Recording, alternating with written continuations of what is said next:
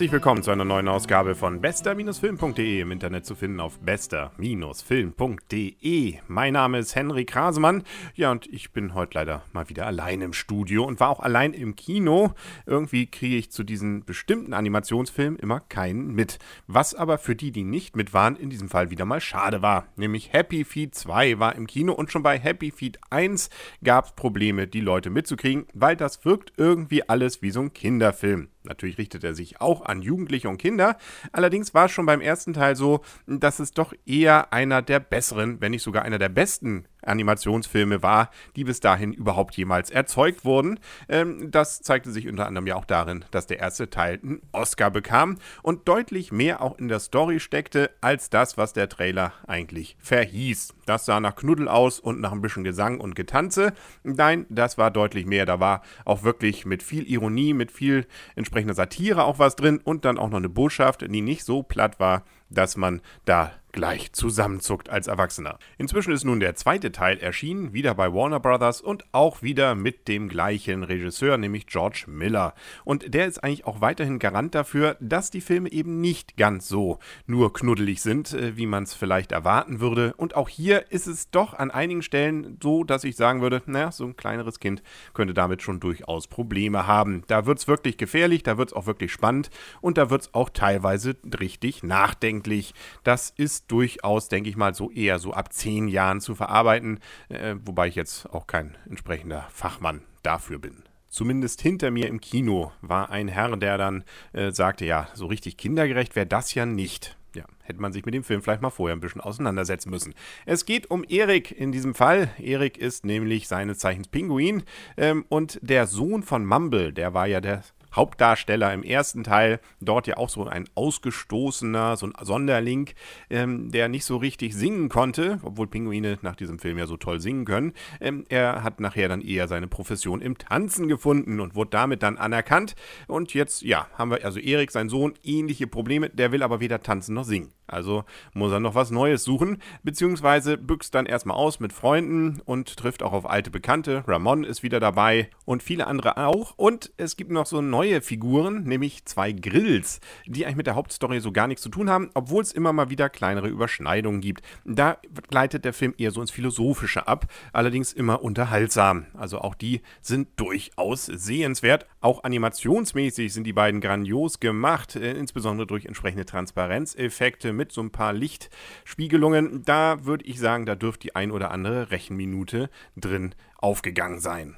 Kommen wir nochmal zur Hauptstory. Also unser kleiner Happy Feet Eric ist abgehauen, Papa hinterher und äh, findet ihn dann nachher beim anderen Pinguinstab. Und äh, ja, da gibt es übrigens auch noch einen Sonderling weiterhin. Es gibt nämlich eine Art Pinguin, der plötzlich fliegen kann. Ähm, das hat nachher noch eine besondere Bedeutung. Ähm, auf jeden Fall, während die weg sind, gibt es ein Erdbeben und das führt dazu, dass unsere Hauptpinguin-Gruppe, also die gesamte Familie von Eric und äh, alle anderen, die so drumherum stehen normalerweise und tanzen, ähm, die werden nun plötzlich eingeschlossen durch Eis und kommen also auch nicht mehr an Nahrung und äh, müssen natürlich irgendwie gerettet werden. Dass das nicht so einfach ist, kann man sich vorstellen. Und zum Zweiten ist das definitiv spannend gemacht. Und man weiß auch wirklich nie so richtig, na doch, man weiß natürlich, ob das gut ausgeht, aber ähm, hier und da könnte man daran schon mal zweifeln. Wie aber auch schon im ersten Teil sind natürlich auch bei Happy Feet 2 die Tanzeinlagen bzw. die Musikeinlagen eins der ganz großen Highlights. Da sind perfekt choreografierte Stücke dabei, die auch dann in der deutschen Version entsprechend synchronisiert wurden. Hm, bin ich mir nicht immer ganz so sicher, ob das jetzt nur eine gute Idee war. Gut fürs junge Publikum, da sollte man es vielleicht doch so haben, dass die auch was vom Text verstehen. Äh, aber ansonsten würde ich mir gern doch nochmal demnächst vielleicht das Original anhören. Das ist vielleicht auch schon deswegen nicht ganz äh, so schlecht, weil da auch richtig interessante Synchronsprecher dabei waren und auch Sänger.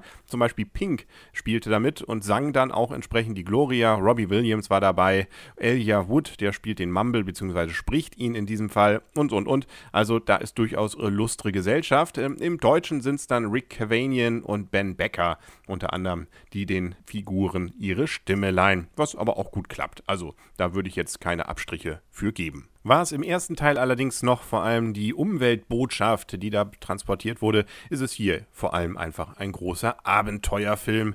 Und äh, aber das muss ja jetzt auch nicht schlecht sein. Da muss man ja auch nicht jedes Mal gleich die Menschheit verdammen. Die kommt nämlich hier eigentlich gar nicht so schlecht weg, äh, wenn man mal davon absieht, dass sie Hähnchen essen. Aber ansonsten äh, kommen die eigentlich, äh, ja, eigentlich als ganz positive Figuren rüber. Auch das freut den menschlichen Zuschauer natürlich wohl schon ein wenig. Kurz gesagt, also wieder schöne Familienunterhaltung für zumindest etwas ältere Kinder und auch gerade die Erwachsenen, die sich nicht von dem Trailer und von dem Knuddel-Look erstmal ablenken lassen, sondern sich einfach fallen lassen bei einem wirklich grandiosen Animationsspektakel, das definitiv an Pixar-Werke ranreicht, vielleicht sogar an einigen Stellen übertrifft. Und so gesehen ist meine Wertung dann natürlich auch entsprechend hoch.